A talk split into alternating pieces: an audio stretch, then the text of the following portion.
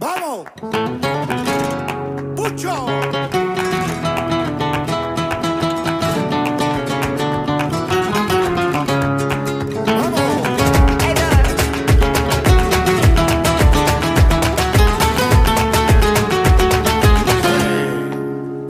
No me vale con mis buenas intenciones. ¡Pero que no! No me vale con mis buenas acciones. ¡No me vale! A ella no le escriba canciones. Ingobernable el amor de mis amores. ¡Que no me vale! Ni una escalera para poder alcanzarte. Ni una pistola para poder gobernarte. Ni una escalera para poder alcanzarte. Ni una pistola para poder gobernarte. No le vale compartirme el pecho y gritar te quiero cada vez que pasa. Eso es. Que sé que tú no tienes precio. ¡Vamos! Reina dentro y fuera de casa. Y en mi corazón que está muerto miedo por tus amenazas Que te vas a ir No me vale con mis buenas intenciones No me vale con mis buenas acciones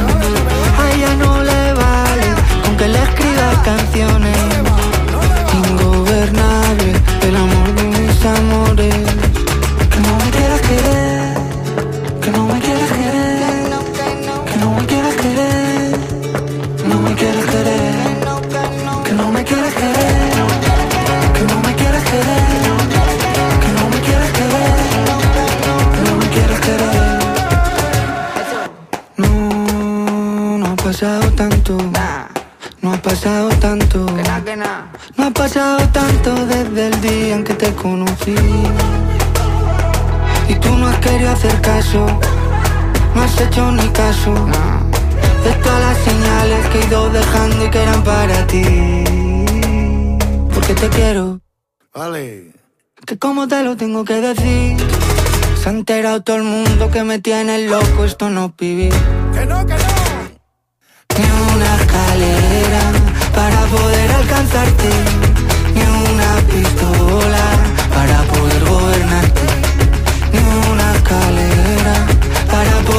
alcanzarte Ni una pistola para poder gobernarte. No me quieres querer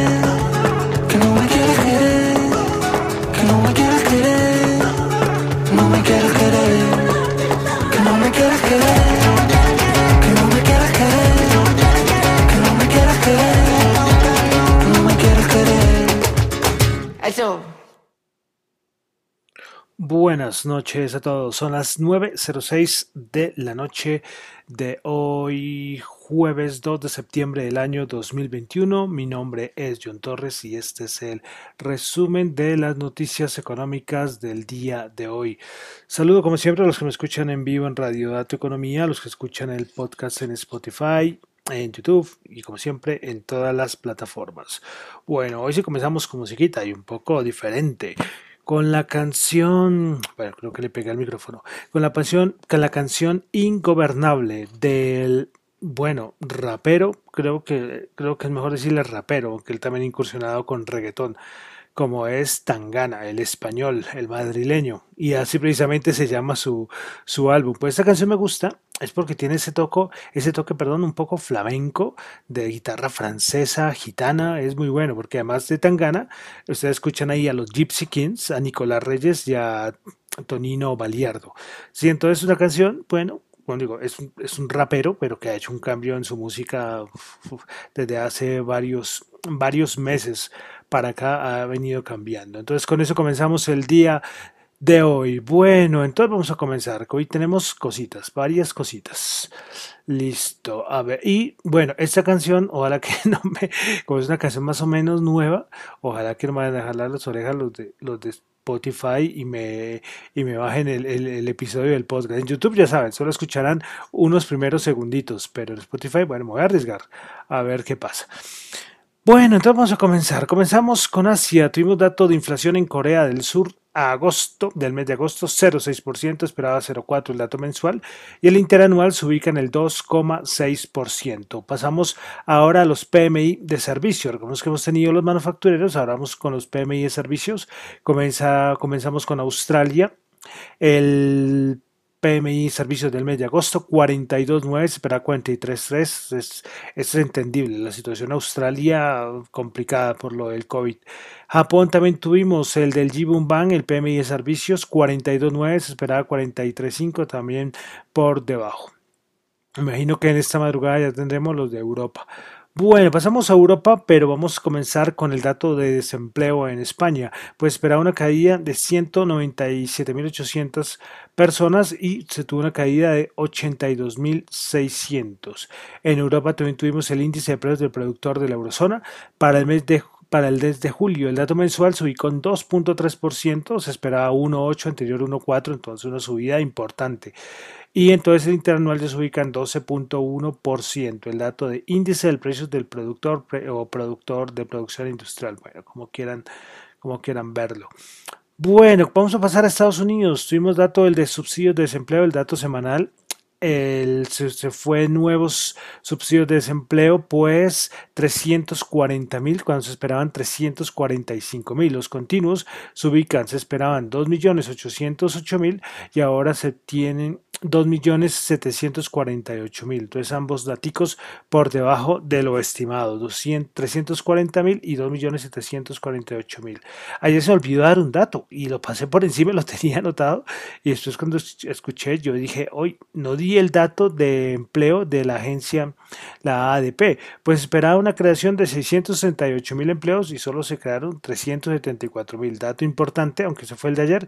Y mañana es el dato más importante que es el dato de empleo, un dato que recordemos la Reserva Federal tanto, tanto que, que insiste con su dato de empleo para ejercer o hacer o anunciar el tapering, el tapering, bueno, yo digo el tapering, es igual. Entonces, eh, veremos, ese dato entonces va a ser importante el día de mañana. Continuamos en Estados Unidos, órdenes de, de bienes duraderos, el dato mensual se esperaba una caída del 0,1% y fue 0,1%. Bueno, orden de fábricas en Estados Unidos esperaba 0,3%, resultó el dato mensual en 0.4%. Bueno, y, en Estados Unidos puro dato macro, pues, ustedes ven que noticias, noticias, eh, ahora Nueva York ya vieron la, o sea, lo del huracán y las lluvias y en Estados Unidos la parte climática complicada y ahí tienen también un problema con por por lo del huracán.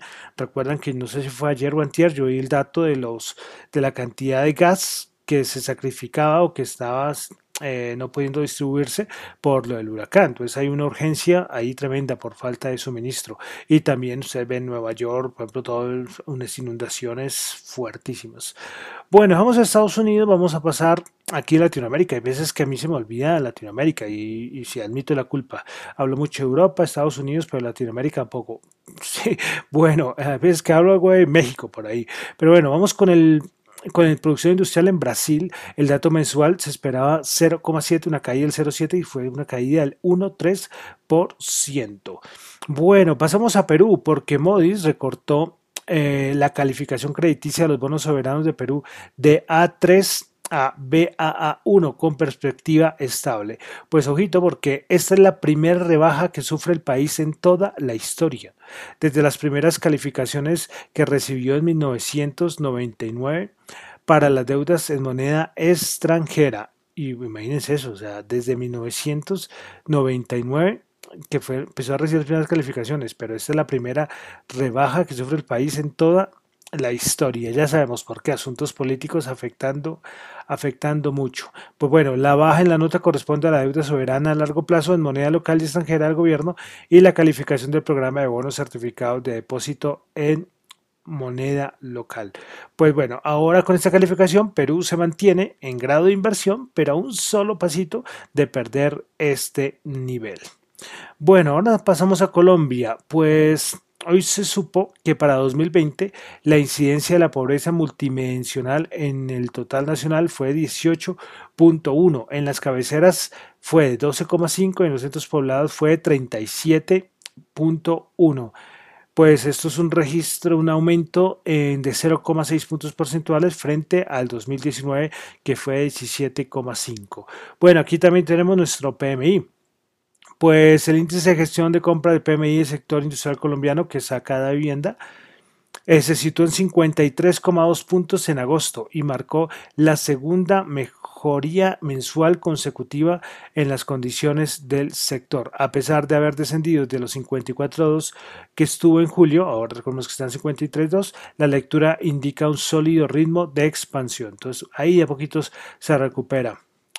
Bueno, continuamos. El Banco de la República eh, aquí en Colombia pues dio a conocer los resultados de la balanza de pagos para el primer semestre de este año 2021. Pues bueno, según el Banco de la República, durante el ese periodo por concepto de inversión extranjera directa se recibieron 4.576 millones de dólares, lo que representa una caída de un 0,6% frente a lo que ingresó en el mismo periodo del año pasado cuando fueron 4.604 millones.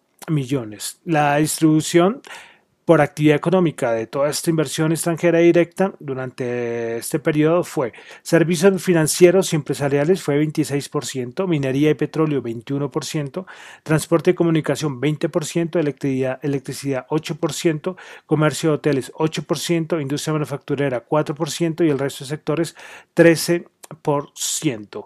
Eh, la importancia de la balanza de pago. Recordemos que la balanza de pagos eh, nos da una información para ver cómo es la relación de la economía de cualquier país, en este caso de Colombia, con el resto del mundo. Entonces es importante lo de la balanza de pagos. Bueno, y finalmente aquí en Colombia, hoy articas cositas de Colombia, no se me pueden quejar.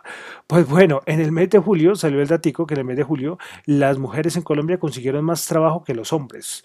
Pues el DANE dijo que de los 9, de los 2.9 millones de puestos de trabajo que se recuperaron en, el mes de julio, 1,5 millones fueron ocupados por mujeres y los 1,4 y los bueno, el resto 1,4 millones fueron por, hombre, por hombres. Pues eh, Juan Daniel Oviedo, que está a cargo del DANE, explicó que desde el mes de marzo, cuando comenzó el periodo de corrección en las cifras de desempleo, es la primera vez que se ve esta relación a favor de las mujeres. Bueno, enhorabuena, enhorabuena porque lo de la pandemia afectó muchísimo a la parte de las mujeres. Eh, habían ejemplos de, por ejemplo, que, no, había colegio, estaba todo mundo encerrado, pues pues eh, eh, tenían que, dejar, porque no, sabían qué dejar los niños, por ejemplo, ¿sí? Y las cabezas de familia, que eran muchas aquí en Colombia, pues afectado. Pero bueno, es un dato a favor, que repito, en julio en Colombia las mujeres consiguieron más trabajo que los hombres. Enhorabuena.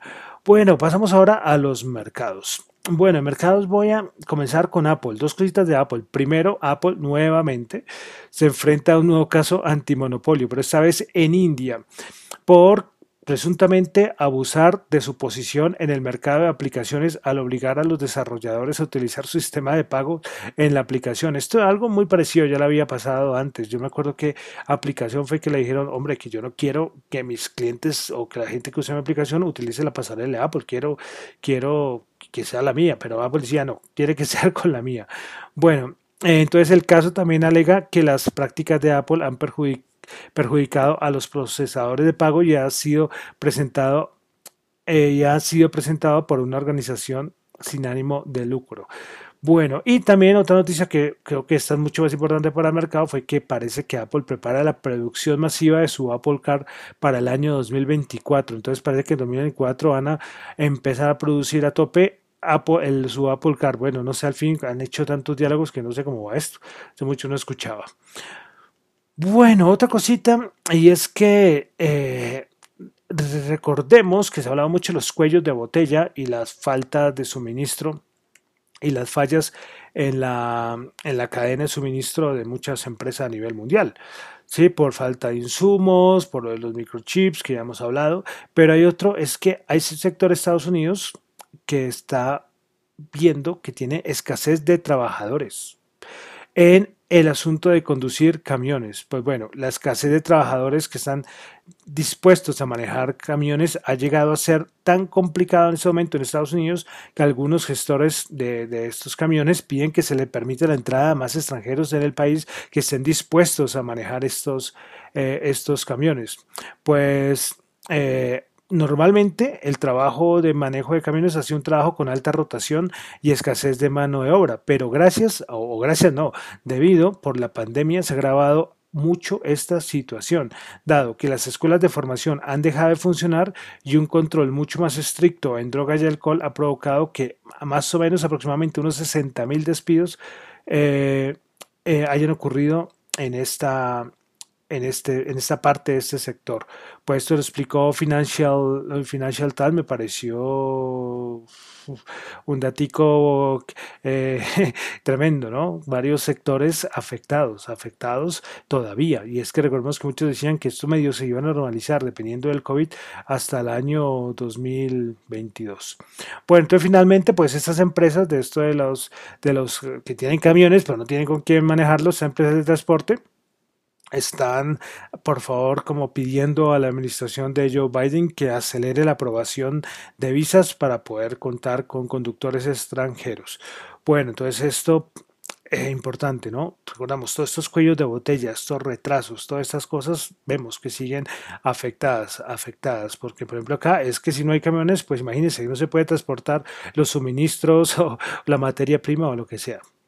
Bueno, vamos a pasar entonces a los mercados ya.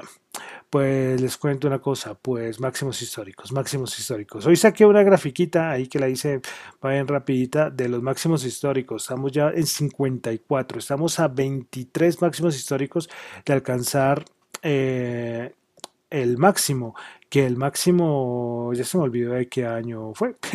a ver, creo que acá tengo la, la grafiquita, la tengo aquí a la, a la mano, 1995 creo que fue, que fueron 77 máximos históricos en un año. De resto, nada, por ahí pendientes, en unos días venimos con, bueno, el tático de mañana de empleo, pues puede mover mercado. Eh, recordemos que si sale muy malo, o sea, si sale negativo es muy bueno para las bolsas, porque lo del tapering pues se frena. ¿sí? Si sale muy bueno, es decir, eso ayudaría o empujaría más a la Reserva Federal de pronto a hacerlo del tapping. Por eso el dato de empleo es mañana importante. Pero el resto, por ahí algunos vencimientos que vienen, pero ya, ya, ya se ha escuchado tantas veces. Por eso entramos de una vez a, a, ver cómo están los índices. Bueno, el Nasdaq 100 bajó 7 punticos, 0,05%, 15.604 para ganadoras del día Tuvimos a Mash Group 6,1%, Walgreens Boot 2,9%, Dollar Tree 2,8%, Para par de horas, Autodex bajó el 5,2%, Pinduoduo bajó el 3,8% y Oriali Automotive bajó el 2,3%. Vamos ahora con el SP, el SP500 subió 12 punticos, 0,2%, 4.536, principales ganadores del día. Quanta Service subió el 12%, Cabot Oil subió el 6,7% y Occidental Petróleo 5,9%. Principales perdedoras, Autodex menos 5,2%, Hormel, Hormel Foods Corporation bajó el 4,6% y Gap bajó el 2,19%. Bajó el 2,9%, perdón.